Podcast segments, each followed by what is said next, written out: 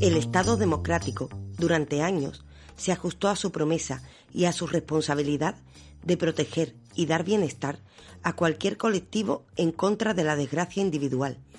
La gente tenía sentido de pertenencia y solidaridad. Hoy todo esto ha cambiado y cuando llegan los problemas comunales y compartidos, el Estado dice, es asunto vuestro, resolvedlo vosotros.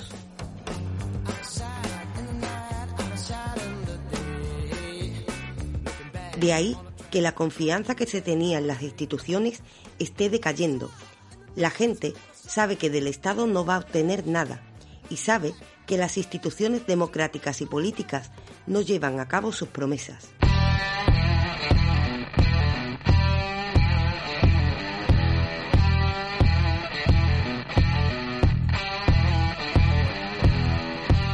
En su opinión, ¿por qué cree que Truman nunca ha pensado plantearse la naturaleza del mundo en el que vive hasta ahora?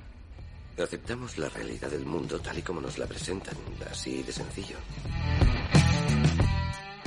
¿De qué modo definirías real? Es auténtico, todo es real. Aquí nada es falso, solo está controlado. Hay que escoger entre la comodidad, sí, y la verdad. ¿Se excluyen mutuamente? Bueno, si escoge el placer de crecer, prepárese para sufrir. ¿Quiere sufrir menos? Encójase adelante, forme parte del rebaño. Sé que estáis ahí. Percibo vuestra presencia. Sé que tenéis miedo. Teméis el cambio. Yo no conozco el futuro. No he venido para deciros cómo acabará todo esto. Al contrario, he venido a deciros cómo va a comenzar. Les enseñaré un mundo. Un mundo sin reglas y sin controles, sin límites ni fronteras. Un mundo donde cualquier cosa sea posible. Lo que hagamos después es una decisión que dejo en vuestras manos.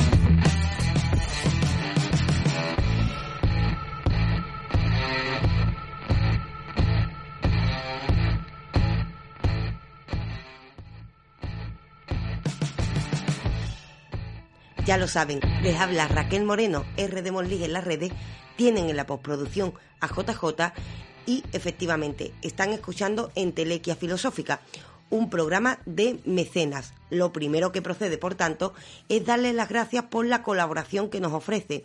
No existe ayuda pequeña. Haremos un repaso precisamente de la historia de Entelequia y de las ayudas que hemos recibido en el último podcast de mecenas del año y les mostraremos que efectivamente estamos muy agradecidos por la ayuda que nos prestan. No existe ayuda pequeña y con lo único con lo que le podemos pagar es con más filosofía, por supuesto, como, como solemos hacer en estos podcasts que nacen precisamente del agradecimiento a vuestra generosidad. Dicho esto, por supuesto, que toca daros lo que os pertenece, un poco más de filosofía y de reflexión. ¿Y sobre qué vamos a reflexionar hoy? Pues precisamente vamos a continuar reflexionando sobre democracia. Hemos empezado leyendo un texto que pertenece a un autor que hemos tratado recientemente, Bauman. Bauman ha sido el protagonista reciente de uno de nuestros podcasts porque hemos iniciado una etapa, eh, bueno, una etapa más bien, una serie de podcasts que hemos llamado Contra la Indiferencia en, el cual, en los cuales, por supuesto, intentamos poner nuestra mirada en el mundo en el que estamos inmersos y analizar los principales movimientos sociales, las principales sensibilidades que intuimos, analizarlas, como decía, desde un punto de vista filosófico. Pues bien, en estos análisis contemporáneos de la realidad en la que estamos inmersos, hemos llegado a la modernidad líquida de la mano de Bauman. Y lo hemos hecho en nuestro podcast recientemente, que tienen, por supuesto, disponible aquí en nuestro canal y que pueden... Eh, que pueden escuchar también ya en YouTube. Por supuesto, pueden participar en directo también en YouTube los viernes sobre las ocho y media de la tarde. Estamos conectados en directo cuando grabamos estos podcasts pues bien, como les decía, por si no les han escuchado, contextualizo, hace poco tratamos la figura de Bauman y su concepción de la modernidad líquida, en la cual Bauman, este autor, este sociólogo, analiza la realidad en la que estamos inmersos y nos dice que lo que la caracteriza, precisamente, es que todo se diluye. Tenemos la sensación de que nada dura. Tenemos una sensación, por tanto, de constante inseguridad de vivir siempre en la cuerda.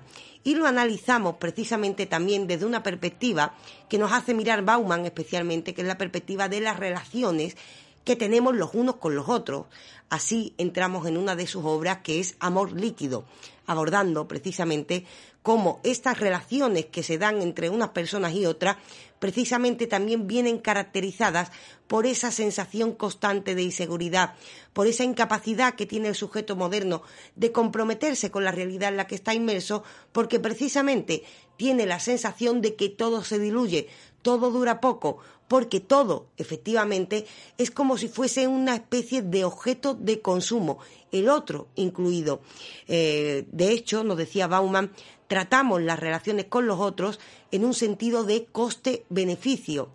Es decir, nos preguntamos, ¿merece la pena esta amistad? Y miramos pros y contras, el coste y el beneficio.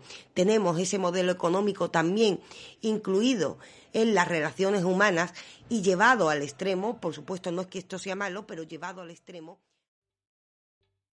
¿Te está gustando este episodio?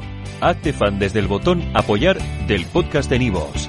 Elige tu aportación y podrás escuchar este y el resto de sus episodios extra. Además, ayudarás a su productor a seguir creando contenido con la misma pasión y dedicación.